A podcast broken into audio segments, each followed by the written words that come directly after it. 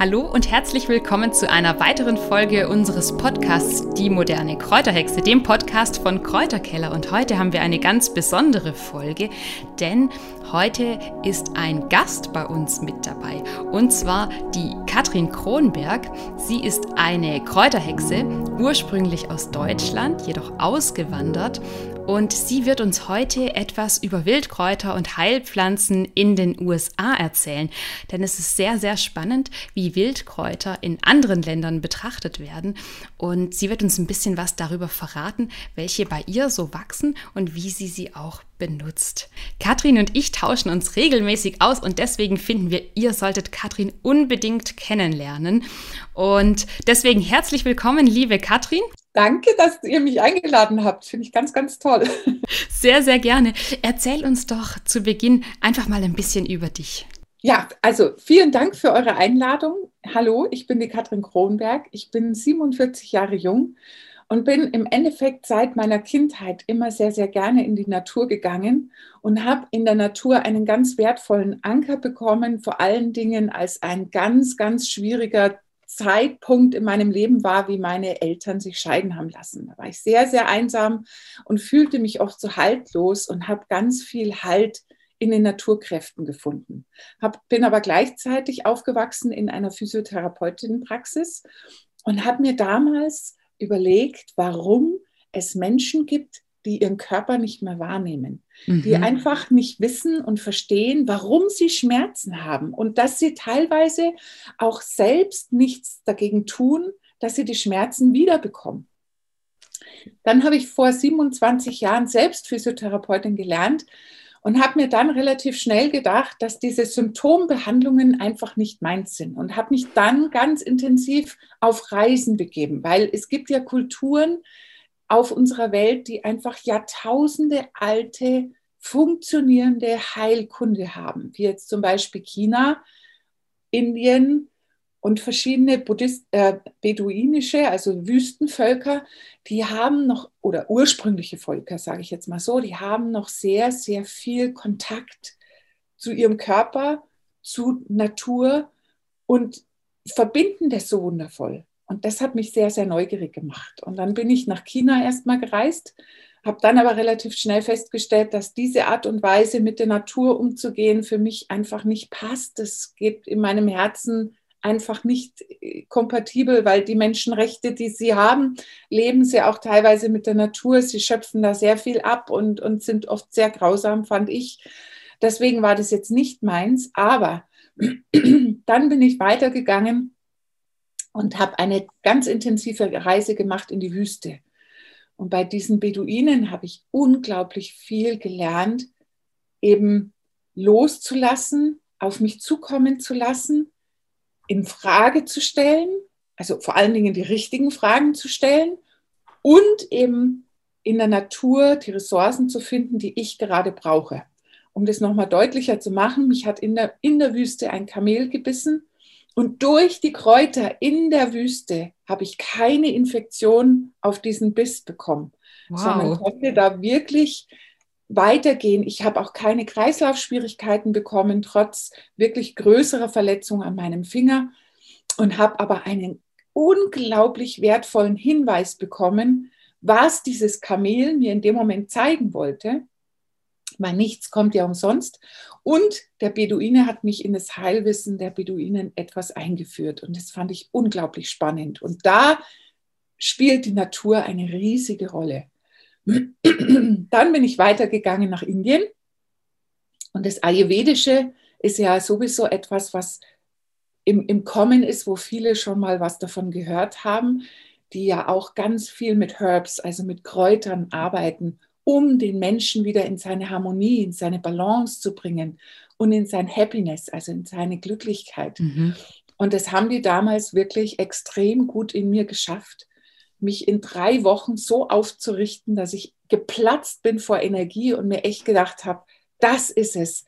Vor allen Dingen nicht mit harten Therapien, sondern mit diesen weichen Streicheleinheiten, mit warmen Ölen und den Kräutern dazu daraufhin bin ich nach Hause gekommen, habe alles über den Haufen geschmissen und habe mich reingeschmissen in energetische Arbeiten, in das Anbinden wieder mit Mutter Natur. Ich habe die Wildkräuterpädagogen-Ausbildung gemacht. Ich wollte ganz, ganz viel wissen, wieder eben, was wir auch an alten Traditionen haben, die eben auch auf Grundbasis der natürlichen Form aufbauen und nicht einfach nur Symptombehandlungen, ähm, wissenschaftliche Behandlungen in Einklang mit äh, allen möglichen anderen, was für mich nicht unbedingt die Wirkung bis in die Ursache hinein hatte. Also die mhm. Leute haben relativ schnell wieder die Symptome gehabt. Und meine, schon immer mein großer Wunsch war, wirklich zu heilen, wirklich zu bewegen, wirklich was zu bewirken und nicht einfach nur an der Oberfläche zu kratzen und dann, ähm, ja, nichts zu haben. Und so ist irgendwann mein, mein Basiswissen so gestiegen, dass ich gedacht habe, ich muss irgendwo noch hin. Und dann kam mein lieber Mann mir entgegen und hat gesagt, okay, pass auf, also Deutschland wollen wir verlassen. Wir gehen nach Kalifornien. Mhm. Habe ich erst mal gesagt, nee, zu den oberflächlichen Amerikanern ja, die verbindet man nicht unbedingt mit Naturheilkunde und Kräutern. Nicht wirklich. Aber dann habe ich mir überlegt, so Mensch, da ist ja auch ein, ein Volk, das sehr, sehr intensiv im Kontakt mit Natur, mit Mutter Natur lebt. Und das sehr bekannt ist auch dafür. Das sind einfach die Natives. Mhm, mh. Warum nicht? Warum dann nicht nach Kalifornien gehen? Es ist zwar alles anders, die Wärme tut mir wahnsinnig gut. Also ich muss ehrlich gestehen, dem Winter habe ich sehr gerne den Rücken gekehrt. das kann ich gut verstehen. Ja, aber trotz alledem lernt man auch den Winter zu schätzen, muss ich sagen, wenn man ihn dann nicht mehr hat. Trotzdem war ich dann irgendwann einverstanden und jetzt lebe ich hier seit fast, ja, seit über zwei Jahren und mache hier jetzt nochmal eine komplette Ausbildung zum Herbalist auf amerikanischen Grund, Grundsätzen, also aus dem, auf dem äh, amerikanischen Prinzip aufgebaut und studiere noch Ayurveda Herbalist, weil das für mich einfach so diese Sache total rund macht. Das, das ist unglaublich spannend. Das finde ich auch, das klingt wirklich extrem interessant und du bist so weit gereist, du hast so viele Erfahrungen schon gemacht und wir kennen ja immer nur so unseren Standpunkt und betrachten die Kräuter bei uns es geht auch viel um, welche Kräuter kann man bei uns vor der Tür finden, aber du hast einen ganz anderen Blick auf die Kräuter und die Naturheilkunde generell. Und deswegen war mir das so wichtig, dass du unser erster Gast im Podcast wirst. Und wir freuen uns einfach total, dass du uns jetzt von deinen Erfahrungen berichtest. Jetzt wollte ich dich mal fragen, welche Wildkräuter und Heilpflanzen sammelst du denn jetzt in Kalifornien regelmäßig. Was gibt es da so und was nutzt du täglich oder relativ häufig? Also das Spannende ist tatsächlich, was für mich echt ein absoluter Hallo-Effekt war, die meisten Kräuter, die ich kennengelernt habe im Bayerischen, also ich bin in Bayern groß geworden, ähm, ja, satte Wiesen, pure Kraft, die gibt es auch hier. Okay. Und da bin ich fast vom Glauben abgefallen. Also ich habe echt gedacht, ich muss jetzt alles über den Haufen schmeißen, aber dann leuchtete mich hier der Löwenzahn an. Ach, dann ja, also der, dann, ja, und dann kam plötzlich äh, das, das behaarte Schaumkraut okay. Äh, in, in meinen Blumentöpfen. Und dann habe ich mir gedacht, also entweder ist es mir nachgereist oder ich bin dem nachgereist. Also irgendwie in, in, irgendeiner Form ist es unglaublich. Dann habe ich äh, Ehrenpreis, dann habe ich ähm, Steinklee vor der Türe, dann kam die wilde Möhre bei mir, dann kam das Mutterkraut.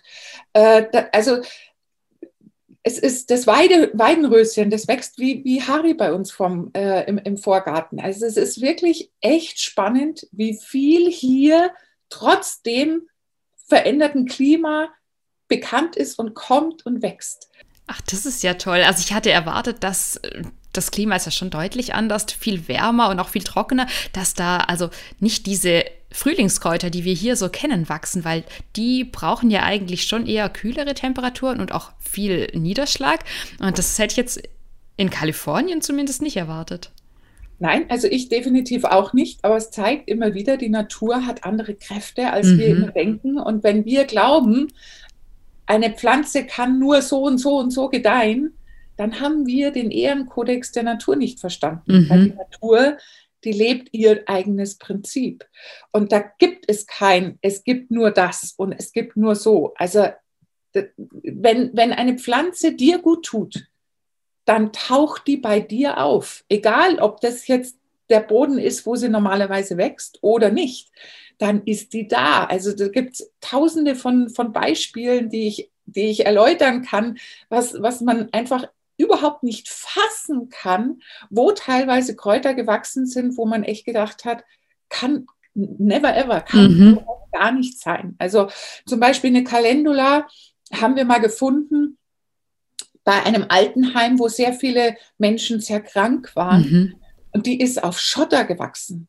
Die ist da also wirklich in, in Bauschutt gewachsen.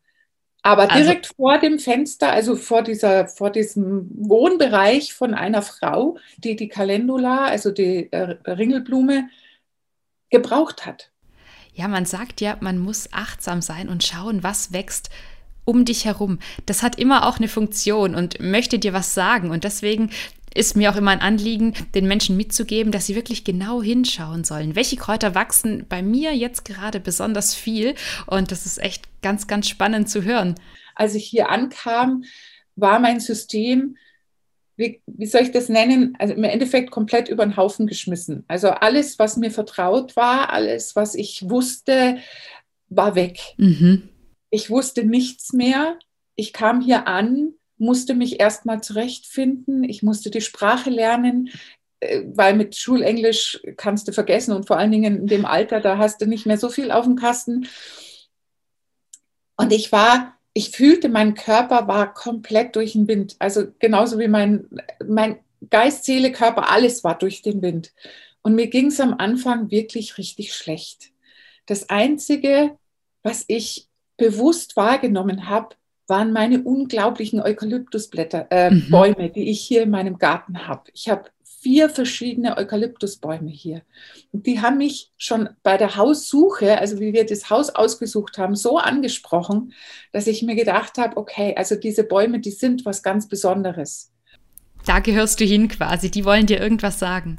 Die wollen mir, die wollen mich auf, also die, die waren mir so nah, die, die haben mich so berührt, die waren mhm also grundsätzlich kann man wirklich sagen, wenn einem immer wieder was auffällt und wenn man immer wieder so sagt, boah, wenn ich daran denke, ja, da geht mein ganzes Herz auf, das tut so gut, wenn ich das sehe, dann ist es genau das Kraut oder die Pflanze, die du in dem Moment brauchst. Und so war das bei mir mit den Eukalyptusbäumen. Ich bin jeden Tag raus und habe wieder an diese Borke hingeguckt oder dieses Rauschen von den Blättern beobachtet und ich war wirklich, ich war so platt wie eine Flunder und ich fühlte mich so energie- und kraftlos. Und dann kamen da diese Blätter, die dann so im Wind geschaukelt sind und haben mir immer wieder so Trost gespendet und haben mir wieder gezeigt, so passt alles, komm jetzt mal einfach bei dir an und lass dir Zeit. Und ich werde nie vergessen, eines Tages bin ich mit meinem Hund rausgegangen in den Garten und habe so nach oben geguckt und plötzlich hat mir hat mich was Rotes angezogen, was da so ganz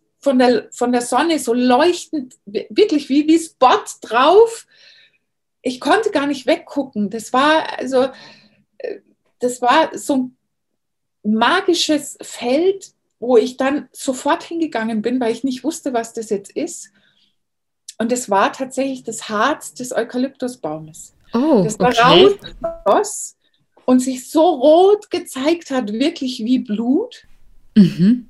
Und plötzlich stand ich da und mir, mir liefen die Tränen runter, weil ich so dieses Gefühl hatte, dieses, dieser Baum, der zeigt mir, dass mein Herz gerade so blutet, weil ich einfach so viele Anker loslassen musste. Und durch das Blut des Baumes zeigte er mir, okay, dein Herz darf jetzt bluten. Es ist absolut in Ordnung. Ich helfe dir, ich unterstütze dich, dass du wieder ganz wirst.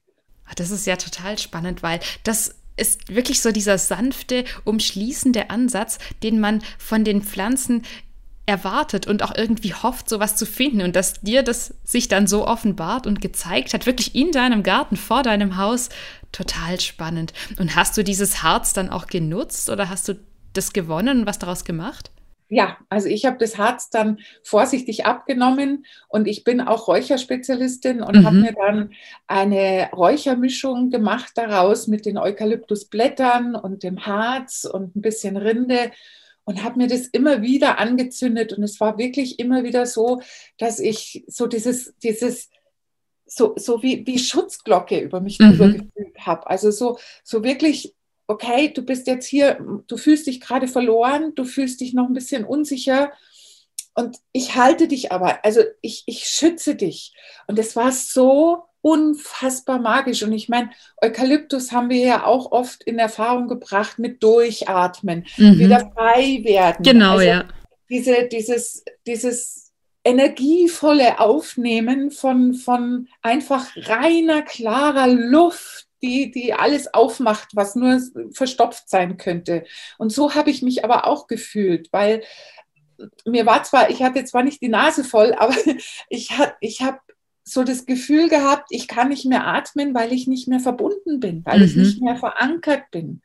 Und da merke ich dann auch immer wieder auch mit meinem Körper, was es ausmacht, wenn man seinen Halt verliert. Dass man dann eben auch nicht durchatmen kann, dass mhm. man dann nicht richtig frei ist, dass man sich wirklich öffnen kann für alles. Und demzufolge ist man so, so klein eingeigelt, dann so, so quasi in seinem Kokon und in seiner Geburtshöhle. und, und der Eukalyptus, der hat mich wirklich total aufgemacht, wieder aufgerichtet und, und durchatmen lassen. Und es war fantastisch. Und so hatte mir heuer auch einen riesen Ast durch einen Sturm, ist ein riesen Ast runtergefallen auf unser Haus, aber so schön, dass nichts zerstört war. Also wo ich dann auch merke, wenn die Naturkräfte merken, dass du mit ihnen zusammenarbeitest und wirkst und mit ihnen dich verbindest, auch in liebevoller Absicht, also nicht einfach nur Walz drüber, ernte alles weg, was nur so geht, sondern sie schützt, dann schützt sie dich und dann hält sie tatsächlich auch einen Monsterast auf, dein Dach zu zerstören.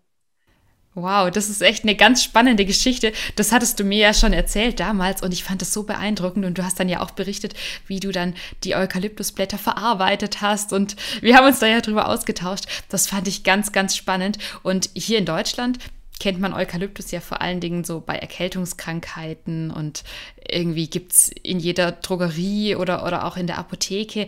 Aber den wirklich vorm Haus zu haben und dann so eine Geschichte damit in Verbindung bringen zu können, das ist echt ganz bemerkenswert. Und es ist wirklich so besonders, weil eben ich nehme hier teilweise ähm, Kräuter wahr oder, oder Naturkräfte wahr, die ich über andere Wege natürlich in Deutschland kenne, zum Beispiel mhm. jetzt über ätherische Öle oder durch meine Massagen oder so irgendwas. Da lernt man ja auch viele Pflanzen kennen. Oder beim Räuchern zum Beispiel ist ja White Sage, das ist ja, ja. Das, das, gehört zum, zum ABC dazu. Hier wächst das Wild in den, in den, in den äh, äh, Bergen. Und da gehst du, du, du, gehst spazieren und plötzlich kommt da ein Riesenbusch White Sage auf dich zu. Und dann fällst du erstmal vom Glauben ab, weil du das ja eigentlich nur kennst, gebündelt und verkauft und was weiß ich irgendwie verarbeitet. Aber so in der natürlichen Form, das kennst du nicht. Und was, was hier eben auch so total spannend ist, hier haben sie ganz viele unterschiedliche Salbei-Sorten. Also wo mhm. wir den normalen Gartensalbei haben, haben wir hier den California Sage, dann den White Sage, dann haben wir, äh, also ich weiß gar nicht, ich glaube, ad hoc weiß ich jetzt fünf verschiedene Salbeiarten, die mhm. hier wild wachsen. Das heißt, es gibt schon einige Parallelen, beziehungsweise es gibt bekannte Kräuter, aber dafür auch wieder einfach Kräuter, die es in Deutschland überhaupt nicht zu finden gibt. Und das sind ja gerade solche, wir würden sagen, mediterranen Kräuter in, in unserem europäischen Weltbild. Ähm, aber das sind ja dann schon Kräuter, die vor allen Dingen mit heißen Temperaturen besonders gut klarkommen. Genau, also sowohl der Salbei als auch der Eukalyptus. Und diese Vielfalt dann direkt vor der Tür zu finden, das ist, glaube ich, schon was ganz Besonderes. Es ist was total Besonderes und ich muss ehrlich gestehen, also im ersten Moment bin ich, also wie wir das erste Mal den Trail gegangen sind und eben in meinem Garten ich ja hin und her äh, auf, auf Suche, was ist alles anders, was ist alles hier neu, weil es ist ja für eine Kräuterhexe ist das ja das Allerschönste, Neues zu entdecken und Neues wahrzunehmen. und das ist so wirklich wie ein neues Land zu beschreiten. Mhm. Und als Kind wirklich also so im, im, im Entdeckungsstadium zu sein. Also so, so diese Entdeckergeiste, die man teilweise in fünf-, sechsjährigen Kindern erlebt, mhm, die, mhm. die, Welt zu erobern oder noch kleiner, die jetzt gerade laufen lernen und alles erobern und erfassen und, und anfassen wollen. Und so, so ist es mir hier ungefähr gegangen, dass ich alles beobachtet habe. All, ich ich habe mich teilweise nur hingesetzt und habe geguckt, habe erstmal alle Sinne aufgemacht und habe gerochen, geguckt, erfasst, äh, angefasst, gefühlt, ohne erstmal richtig zu sammeln, weil mhm. ich einfach erstmal nur Erfahrungen sammeln wollte. So, wie fühlt sich das an? Kann es giftig sein? Kann es vielleicht irgendwie ja gut sein, toll sein? Wie riecht es? Wie, wie, wie fühle ich mich in der Umgebung zu dem? Weil wir haben ja auch eine Aura beziehungsweise ein, ein, ein Messgerät um uns herum, das uns auch teilweise schützt und uns abhält, wenn wir auf etwas sehr Schwierigem zugehen. Ich kann mich noch erinnern, bei meiner Wildkräuterausbildung sind wir zum Eisenhut gegangen im mhm. Wald. Und ich hatte nach, also schon, schon ich glaube, fünf Meter entfernt hatte ich Gänsehaut plötzlich an meinem ganzen Körper und wusste, irgendwas Gefährliches kommt mhm. jetzt auf uns zu. Und so haben wir ein, eine Ahnung. Und so habe ich mich hier eben dann auch erstmal zurechtgefunden, habe dann aber festgestellt, es gibt hier wirklich so tolle Sachen, wie zum Beispiel auch die Sukkulenten. Sukkulenten kenne ich von, wie soll ich sagen, äh, von der Gärtnerei. Ja, genau, aus dem Gartencenter oder so. Aus dem Gartencenter, wo man als Zimmerpflanze dann ja, halten genau. kann. Hier ist alles vollgepflastert mit Sukkulenten in verschiedenster Form, die ich teilweise noch nie in meinem Leben gesehen habe. Und also das finde ich auch eine ganz, ganz spannende Pflanzenfamilie, die einem einfach auch anzeigt, wie trocken ist es hier gerade. Mhm. Ja, richtig. Also diese Zeigerpflanzen, die, die thematisieren wir im Podcast ja auch regelmäßig und die gibt es bei uns ja auch. Und so sehr, sehr interessant, dass es die eben auch in Kalifornien gibt. Aber ich fand deinen Ansatz wirklich richtig spannend, das ist das, was ich auch den Menschen immer gerne mitgeben möchte, dass man erstmal nicht anfängt, wild loszusammeln, sondern sich erstmal mit den Kräutern beschäftigt, in Interaktion mit den Kräutern geht, indem man sich wirklich bewusst Zeit nimmt, sich die Pflanze gründlich anschaut und man entwickelt irgendwann ein Gespür. Ist diese Pflanze jetzt essbar oder ist die giftig? Sollte ich mich davon eher fernhalten oder könnte man die eventuell pflücken und verwenden? Und so muss man sich einfach auch ein bisschen Zeit lassen. Und dann wird man irgendwann auch das richtige Gespür dafür haben. Und das hast du echt ganz, ganz toll beschrieben. Das Schöne ist, also gerade wenn man sich Zeit lässt und wenn man da, wie soll ich sagen, erstmal vorsichtig ist, zurückhaltend ist, mhm.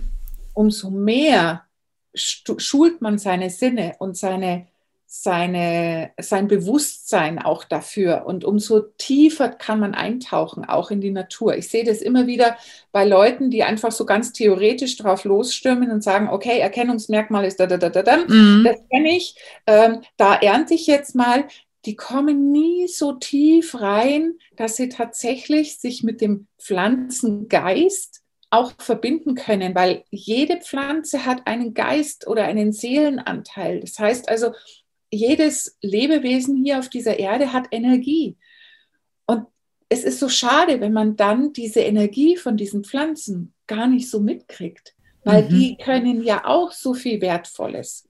Und das ist zum Beispiel etwas, das war mir schon immer, also ich habe mich schon, also meine, meine Schwester und meine Mutter, die haben immer gesagt, okay, jetzt hat die Katrin wieder ihre Gaga-Zeit. Ähm, ich habe mich immer schon mit den, mit den Wesen unterhalten. Also ich, ich habe mich mit meinem Gänseblümchen angefreundet mhm. und ich habe mich mit meinem, äh, was auch immer, äh, angefreundet und habe damit gesprochen. Und hier habe ich dann in meiner Ausbildung zum Herbalist einen Anteil ähm, lernen dürfen von Natives eben, die ganz klar gesagt haben, bevor du sammelst, frage um Erlaubnis, ob du sammeln darfst. Mhm. nicht nur, dass du in, eventuell in, in ähm, einen Garten gehst, wo du gar nicht hinein darfst. Also es gibt ja auch irgendwo Grenzen im mhm. Wildsammeln, sondern du gehst auch so quasi in das Wohnzimmer oder in den Bereich dieses Wesens rein. Ganz Und genau. Es sollte, es sollte von dir mit Achtsamkeit und wertschätzend gemacht werden. Absolut. Und nicht einfach nur so rein ins Wohnzimmer, hurra, da bin ich und ich köpfe dich jetzt gleich mal und nimm dich mit und du sollst mich aber dann versorgen. Das ist eben sowas, das haut nicht so wirklich ganz hin. Also das machen sie auch, weil sie uns lieben, aber nichtsdestotrotz ist das schon auch eine Form, die ich so toll finde, wie die Natives eben dann auch ganz klar sagen, also hier zum Beispiel ist Wildsammeln verpönt, mhm. außer mhm du hast die Erlaubnis von den Natives, weil okay. es ist das Land der Natives. Mhm. Und alle freien Flächen haben irgendwo ihre Bedeutung, die wir nicht wissen und die ich auch nicht wissen kann, weil ich bin ja hier so quasi in Bayern, würde man sagen, Zurgrost. Also ich mhm. bin ja hier nicht äh, aufgewachsen. Das heißt also, ich weiß gar nicht, wo haben sie ihre ihre Tempel, ihre, ihre Gebetsstätten, ihre äh, Ritualstätten. Ich habe keine Ahnung und ich stampfe da einfach rein und klau mir da so quasi was. Mhm. Das ist einfach nicht in Ordnung. Und so setzt man sich teilweise dann eben auch über Grenzen hinweg. Zwar nicht in böser Absicht, aber trotz alledem sollte einem das bewusst sein. Und das fand ich wirklich ganz toll, in dieser Klarheit und Deutlichkeit zu lernen. Das haben mir zwar auch die Beduinen gezeigt ein bisschen, aber nur in ganz geringer Form, also mhm. ganz, also schon fragt die Pflanze um Erlaubnis, aber diese Intensität, wie ich jetzt hier das von den Natives oder von einer Native gelernt habe, finde ich extrem wertvoll, weil wir haben oft so dieses Gefühl, ja, wir können die Elefanten im Porzellanladen sein und uns mhm. über alles äh, hinwegsetzen. Ja, ja, das kenne ich vor allen Dingen beim Bärlauch. Bei uns in Deutschland bin ich immer wieder schockiert, wenn die Bärlauchsaison losgeht, dann gibt es Millionen und Abermillionen Bärlauchrezepte, das ist auch super, aber manche Menschen gehen da sehr, sehr egoistisch vor und ich versuche auch immer wieder jedes Jahr zu warnen und zu erklären, wie man Bärlauch achtsam und, und mit mit Bedacht sammeln sollte, damit der Bärlauch auch eine Chance hat, im nächsten Jahr wiederzukommen. Und wenn die Leute dann die komplette Pflanze, alle Blätter ausreißen oder, oder abpflücken, sodass nichts mehr übrig bleibt, dann ist das einfach kein nachhaltiges Sammeln und überhaupt kein wertschätzendes Sammeln der Natur gegenüber. Und hm, ich finde, da sollte man einfach die Achtsamkeit vor der Natur mehr schulen. Ja, auf alle Fälle. Es, es, hat aber auch was eben mit Bewusstsein zu tun. Wir haben nie mhm. gelernt, dass tatsächlich so eine Pflanze vielleicht Gefühle hätte oder eine, ein Herz hat oder ein Wesen ist. Also mhm. für, wenn man jetzt mal so rumschaut, okay, das stört mich, wird niedergemäht, ganz einfach. Das ist das, was wir als Bewusstsein gelernt haben, dass eben jede Pflanze so ihre Seele hat. Das ist uns überhaupt nicht klar. Und das fand ich so berührend auch an dem Disney-Film Pocahontas, wo sie eben auch sagt, und das, das was, also ich, ich sitze da immer da und heul vor mich hin, weil mich das so tief berührt. es ist einfach auch so schön, den Menschen klarzumachen, jedes Wesen hat seine Seele. Mhm.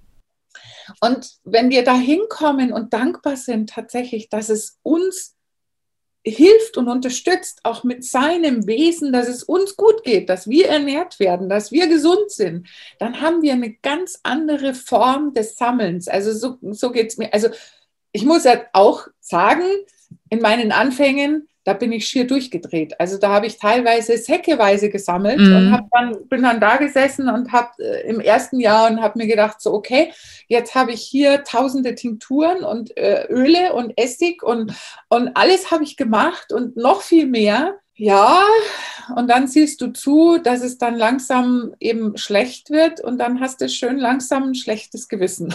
Genau, dann hat man das quasi umsonst gesammelt.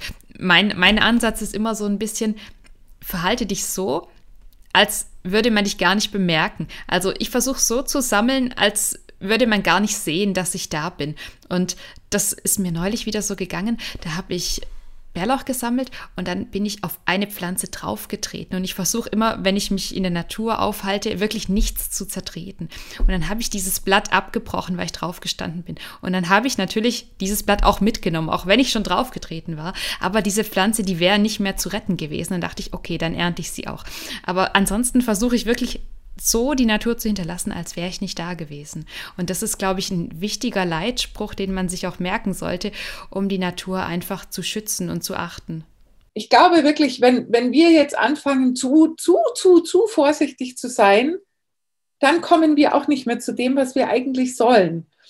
Aber wenn wir eben alles betreten mit, der, mit dem Bewusstsein, okay, ich betrete da jetzt etwas. Es kann passieren, dass ich irgendwo draufsteige. Du, äh, eine Ameise siehst du halt nicht unbedingt immer gleich. Dann, dann bin ich aber trotzdem in dem Bewusstsein, okay, ich bin jetzt da, aber ich komme in Frieden und ich will nichts absichtlich zerstören. Mhm, mh. Und es soll sich aber auch genau das zeigen in der Fülle, wie ich es jetzt gerade brauche. Und äh, das ist eben auch so ein Punkt, den ich festgestellt habe bei mir selber und bei vielen anderen. Manche, die haben so viel Angst, so viel wegzunehmen, dass sie so im Mangel sind, dass sie im Endeffekt schon äh, ja wieder, wieder sich selbst abschneiden von dem, was uns im Endeffekt auch die Natur jeden Tag zeigt. Das ist nämlich die Fülle. Absolut. Und für jeden gesorgt ist. Und dass wir gar nicht so viel nehmen können, das, also im, in, im Einzelfall, wenn wir jetzt nicht industriell und, ja, und ja. mit diesen Mannschaft anrücken, aber im Einzelfall können wir nicht so viel sammeln, dass wir wirklich alles rauben. Diese friedliche Koexistenz, die haben wir zum Beispiel mit dem Giersch. Denn ähm, der wächst bei uns seit Jahren im Garten und wir haben wirklich überhaupt kein Problem mit Giersch. Das verstehen viele Leute nicht die sagen, na, wie kannst du den Giersch im Garten lassen? Aber wir ernten eben jeden Tag ein bisschen, machen das in den Salat und verarbeiten den und der wächst eben so nach, dass wir nicht gestört sind und wir ernten auch nicht so viel, dass er ausstirbt. Und so haben wir wirklich seit Jahren das perfekte Gierschverhältnis. Und an solchen Pflanzen sieht man einfach, wenn man mit den Pflanzen zusammenlebt, dann wachsen die auch in genau dem Verhältnis nach, in dem man sie braucht. Und dann darf man auch ruhig reichlich ernten. Also es gibt wirklich, also es wird einem manchmal gezeigt, wenn man jetzt zum Beispiel in eine Wiese kommt und man sieht jetzt da nur drei, vier, fünf von diesen Pflanzen, dann ist es im Endeffekt, glaube ich, mhm. relativ deutlich, da ist nicht so viel da. Also genau. da, wenn du eins nimmst, ist das absolut okay und es reicht dann auch für dich. Es ist wirklich immer so eine Frage der Beobachtung und des Wahrnehmens und des, des Bewusstseins, so was könnte ich jetzt für mich brauchen? Was tut mir gut oder was brauche ich jetzt auch für Leute, denen ich was Gutes tun mhm. möchte, weil sie sich noch nicht auskennen? Ja. Und es wird dir gezeigt, absolut. Jetzt wollte ich dich noch fragen, welche Kräuter vermisst du denn im Vergleich zu Deutschland? Was fehlt dir total? Also ich muss ganz ehrlich sagen, mir fehlt schon einiges. Also ähm, in Kalifornien gibt es zum Beispiel kaum Wälder. Also um mich mhm. herum, ich muss zwei Stunden fahren, um in einen Wald zu kommen. Alleine nur das Aroma des Waldes mhm. vermisse ich so, so sehr. Also ich, ich habe den Geruch gerade so in meiner Nase, wenn ich darüber spreche. Duftveilchen gibt es zwar in Amerika, aber nicht hier in Kalifornien. Mhm. Diese sattgrünen Wiesen, die vermisse ich auch, weil alles, was hier so grün ist, ist halt künstlich erzeugt. Mhm. Oder eben im Frühjahr. Also wir haben hier schon auch so wahnsinnige Erscheinungsbilder, wie jetzt zum Beispiel, wenn es im Winter gut geregnet hat, also was für Kalifornien Winter ist, dann kommen in der Wüste die sogenannten California Poppies. Also das sind Mohnblüten, die dann in einem Meer, also die, die, die, die zaubern Farbe über die ganze Wüste teilweise rüber. Die sieht man sogar aus dem Weltall. So unglaublich okay. viele Poppies erscheinen dann. Aber so schnell wie sie da sind, so schnell gehen sie natürlich dann auch wieder weg und alles ist hier braun und oh. oder verbrannt dann, wenn dann mhm. die Brände waren. Und das ist natürlich schon was, wo ich mir immer wieder denke, boah, und ich bin ja eben in sattgrünem bayerischen ja. Riesenfeldern aufgewachsen, wo ich mir dann denke, oh, also das vermisse ich schon sehr teilweise. Oder jetzt auch im Frühling Bärlauch. Mhm. Ich habe hier keinen Bärlauch. Oh.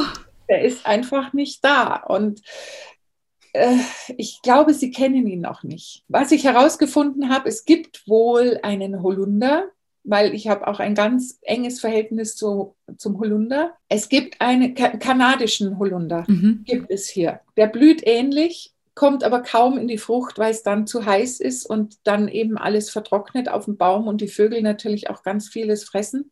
Aber so diesen deutschen Holunder, den vermisse ich total, weil also im, im Sommer gehörte für mich äh, erstens mal der Hugo dazu. Mhm. Also das ist für mich ein, ein, ein absolutes Nonplusultra-Getränk oder eben einfach nur der Holundersirup, der Blütensirup. Und ich bin heuer fast ausgeflippt, wie wir in eine Gärtnerei gefahren sind und habe einen Flieder äh, gefunden. Mein Mann musste mir sofort diesen Flieder kaufen, der schweineteuer war. Also das kostet ja dann wirklich richtig Geld. Und die, der erste Kommentar von unseren amerikanischen Freunden, der ist zwar schön, aber braucht viel Wasser. Mm. Und Wasser ist hier echt schon ein, ein Gut, das lernt man zu schätzen. Ja, also, ja. So, wirklich so, so schwierig ich oft die Regen, die vielen Regentage fand in Deutschland, wenn es dann wieder grau ist und wieder nass ist und alles wieder schlammig ist, umso sehr freut man sich hier, wenn es dann tatsächlich mal die vier, fünf Mal regnet, die es hier jetzt über den Winter geregnet hat. Ja, das können wir gar nicht vergleichen. Wir beschweren uns ja schon, wenn wir drei Wochen am Stück im Sommer mal eine Trockenperiode haben. Wobei man schon auch sagen muss, bei uns wird es ja auch immer trockener. Und man muss da wirklich die Natur beobachten. Bei uns zum Beispiel trat so ein Problem mit der Vogelmiere auf, bei uns im Garten. Wir hatten unter unserem Holunder ein riesiges Vogelmierefeld und die Vogelmiere, die nimmt Trockenheit sehr, sehr übel. Und die hat sich jetzt ganz, ganz stark verkleinert und ist wirklich fast komplett zurückgegangen. Dafür aber hat sich der Ehrenpreis durchgesetzt. Der hat jetzt das Feld übernommen und quasi die Vogelmiere überwachsen und sich da jetzt durchgesetzt. Also es ist interessant. Man muss dann schon immer gucken, wie reagiert die Natur und welche Pflanzen setzen sich dann mehr durch. Aber wenn, wenn du jetzt sagst, du hast bei dir diese Pflanzen nicht und versuchst sie dann anzusiedeln, funktioniert es denn dann oder also eher schwierig. Habe ich tatsächlich, sage ich jetzt mal, eingeschmuggelt, ähm, weil sie für mich so wichtig sind. Damals wusste ich noch nicht, dass es tatsächlich in Amerika diese Pflanzen auch gibt. Mhm. Also es ist wirklich spannend. Ich kann tatsächlich fast von allem äh, Samen bekommen hier in Amerika, mhm. wie jetzt zum Beispiel vom Gundermann. Da hast du ja, ja. erst was Tolles gemacht.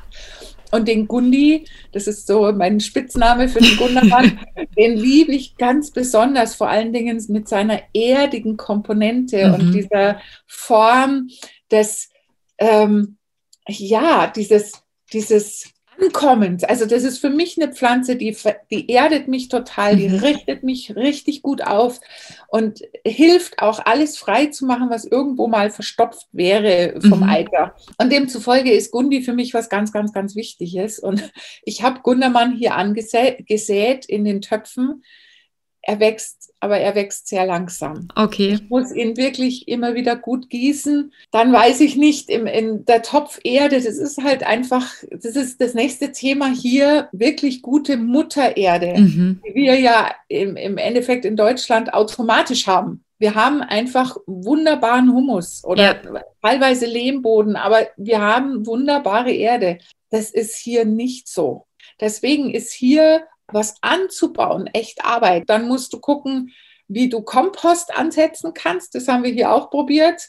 Das ist jetzt das Ratten zu Hause schlechthin, weil die finden das super, dass wir hier unsere, ja, also man lernt dann äh, mit anderen Verhältnissen zu arbeiten. Und das ist natürlich für meinen Gundi, den ich jetzt von Deutschland mitgenommen habe, echt hart. Aber mhm. er wächst. Was habe ich denn noch alles von Deutschland angesät? Jetzt muss ich kurz überlegen. Ich glaube, äh, also Gundermann, ja, äh, Brennnessel. Bei einer guten Kräuterhexe darf Brennnessel Natürlich. Ja, das ist ja meine Lieblingspflanze. Ja, und unsere Freunde haben mich angeguckt. Also es gibt hier wohl irgendwo Brennnessel. Ich habe es aber in der freien Natur noch nirgends gesehen. Mhm. Und die haben mich ganz frei, also ganz entsetzt angeguckt. So, wieso pflanzt du Brennnessel an? Spinnst du? Habe ich gesagt, wie kann man auf Brennnessel verzichten? Das geht doch gar nicht. Also, aber das heißt, die Amerikaner kennen Brennnessel? Die Amerikaner kennen Brennnessel. Okay. Sie kennen auch äh, zum Beispiel, ach genau, habe ich auch in meinem Garten jetzt angesätes Beinwell, das kennen Sie auch. Ah. Comfrey, das mhm. kennen Sie. Oder Königskerze, die mhm. wächst jetzt bei mir auch. Ganz zufällig, ich liebe die große Königskerze das, was in meinem Garten auftauchte, war immer die schwarze Königskerze, mhm. also die wilde, die kleine ja. Form, die Unterform von dieser großen. Und das fand ich immer sehr schade, weil ich, also ich, ich habe mich dann bemüht und habe äh, eingeladen und habe sogar einmal, weil einer seine Königskerze nicht haben wollte, habe ich sie ausgegraben, ganz vorsichtig. Nein, sie wollte bei mir nicht wachsen. Und hier habe ich in einem, auf einem Markt einen Lavendeltopf gekauft und dann habe ich mich plötzlich gefragt, so was taucht denn da neben meinem Lavendel auf? Da ist irgendwie eine ganz komische Blattform. Mhm. Da wächst jetzt die große die Königskerze. Man muss manchmal halt einfach ein bisschen warten, mhm. aber wenn es dann Zeit ist und wenn du bereit bist, dann wächst da die große Königskerze auch da, wo du sie überhaupt nicht erwartet hättest. Oder was hier auch ganz zum Beispiel viel wächst, das ist die Nachtkerze. Mhm die finde ich hier echt zuhauf. Also es ist, ja, Rosmarin braucht man gar nicht drüber reden, das sind hier Hecken ähm, oder ja, schon fast Unkraut, also das reißen wir aus hier. Oh Gott. Aber ja, das ist, das ist was, das kann man sich in Deutschland gar nicht vorstellen. Nee. Da bietet man seinen Rosmarin und mhm. hofft, dass er überwintert. Und hier ist sogar die Autobahn, also der Highway, ist ge, ge, ge, gepflastert an der Seite mit Rosmarin, der momentan auch über und über blüht. Also oh, das schön, ist, oh, toll. Das sind Rosmarinhecken am Highway, also wo du dir denkst, wo, wo hallo? Na, den würde ich dann vielleicht nicht unbedingt essen, aber sicherlich trotzdem sehr, sehr schön anzusehen. Es ist wahnsinnig toll an und vor allen Dingen natürlich dieser würzige Geruch, den habe ich mhm. schon in, in, Italien immer geliebt, wenn du dann aussteigst und du hast diesen würzig, dieses würzige Aroma. Das ist, das ist hier überall. Vom, von den Eukalyptus, dann haben wir Pepper Trees, also so Pfefferbäume, die zwar nicht den Pfeffer haben, den wir nutzen können, der ist leicht toxisch, mhm. aber trotz alledem ist es einfach extrem würzig und er harzt so gut. Und dann nehme ich mir immer wieder ein bisschen Harz für meine Räuchermischungen mit. Also es, ich habe so das Gefühl, ich treffe gerade hier Vertrautes und Fremdes und formiert es in eine mhm. ganz andere neue Welt. Das ist irgendwie total spannend. Ja, und du willst uns an dieser Welt ja auch teilhaben lassen. Denn, liebe Katrin, natürlich hast du auch ganz eigene Projekte. Erzähl doch mal, was du gerade so an den Start bringst und was es da bald zu hören gibt. Oh, danke, Sandra, dass du das so jetzt erwähnst und dass ich da die Plattform habe. Also es ist tatsächlich, ich bin gerade dabei, einen Podcast zu machen, der jetzt gerade neu erscheint. Der nennt sich Soul Happiness and Magical Herbs Connected to the Roots of Mother Nature. Es ist, hört sich jetzt Englisch an, ist ein internationaler Podcast, aber wird überwiegend deutsch sein. Also auch alle deutschen Zuhörer dürfen gerne mal darüber swipen, rüberschauen und äh, sich da mein, von meinen Geschichten vielleicht auch inspirieren lassen. Denn ich glaube, der Sandra genauso wie mir liegt es unglaublich am Herzen, den Menschen wieder einen Weg zurück zur Natur zu erschaffen und zu zeigen, wie wundervoll es ist, sich wieder zu verbinden. Mein Anteil ist dann in diesem Podcast auch, den Menschen zu zeigen, wieder auch sich selbst wahrzunehmen. Deswegen Soul and Happiness, weil mir eben auch als Physiotherapeutin natürlich das Heil des Menschen sehr am Herzen liegt. Und ich immer wieder feststelle, wenn ich weiß, was ich brauche und dann es in der Natur finde, dann bin ich happy, dann geht es mir gut. Das kann ich so gut nachvollziehen. Absolut. Ich freue mich total auf deinen Podcast und ich werde auf jeden Fall keine Folge verpassen, denn ich finde deinen Ansatz so bemerkenswert und deine tiefe Verbindung mit den Pflanzen ist hier heute, glaube ich, auch ganz, ganz deutlich geworden. Und deswegen wird dein Podcast sehr, sehr viele Menschen bereichern können. Schaut unbedingt, nein, hört unbedingt bei Katrins Podcast rein und dann werdet ihr bald noch viel, viel mehr von der Katrin hören können. Danke, ja. danke. Ich glaube, wir haben heute einen ganz tollen Einblick bekommen, auch mal ein bisschen unseren Tellerrand erweitern können, denn wir sind doch immer sehr fokussiert auf uns und unseren Kosmos, aber wir dürfen nicht vergessen, das Heilpflanzenwissen ist ein ganz, ganz Traditionelles, was es überall auf der Welt gab. Und die Katrin hat so viel schon gesehen, viel, viel mehr als ich. Deswegen habe ich mich da auch nicht würdig gefühlt, über internationale Kräuter zu sprechen und war so dankbar, dass wir die Katrin für unseren Podcast gewinnen konnten. Und ich denke, mit diesem Wissen heute haben wir auch einen ganz anderen Blick, jetzt, wenn wir rausgehen und unsere Kräuter sammeln. Denn wir sollten sie vielleicht auch ganz anders wertschätzen, da wir dankbar sein müssen, dass sie bei uns vor der Tür zu finden sind und anderenorts dann eben teilweise vermisst werden. Gell, Katrin? also, vielen herzlichen Dank fürs Zuhören und dir, liebe Katrin, vielen herzlichen Dank für diese tollen Einblicke. Sehr, sehr gerne. Und dann hoffe ich, dass ihr auch beim nächsten Mal wieder dabei seid bei unserem Podcast Die moderne Kräuterhexe. Und ihr wisst ja, falls ihr uns zwischen den Folgen lesen wollt oder einige unserer Bücher kaufen wollt, dann findet ihr uns bei Kräuterkeller und in unserem Kräuterhexen Online-Shop. Und dann sehen wir uns oder hören uns beim nächsten Mal wieder. Bis bald. Tschüss. Tschüss.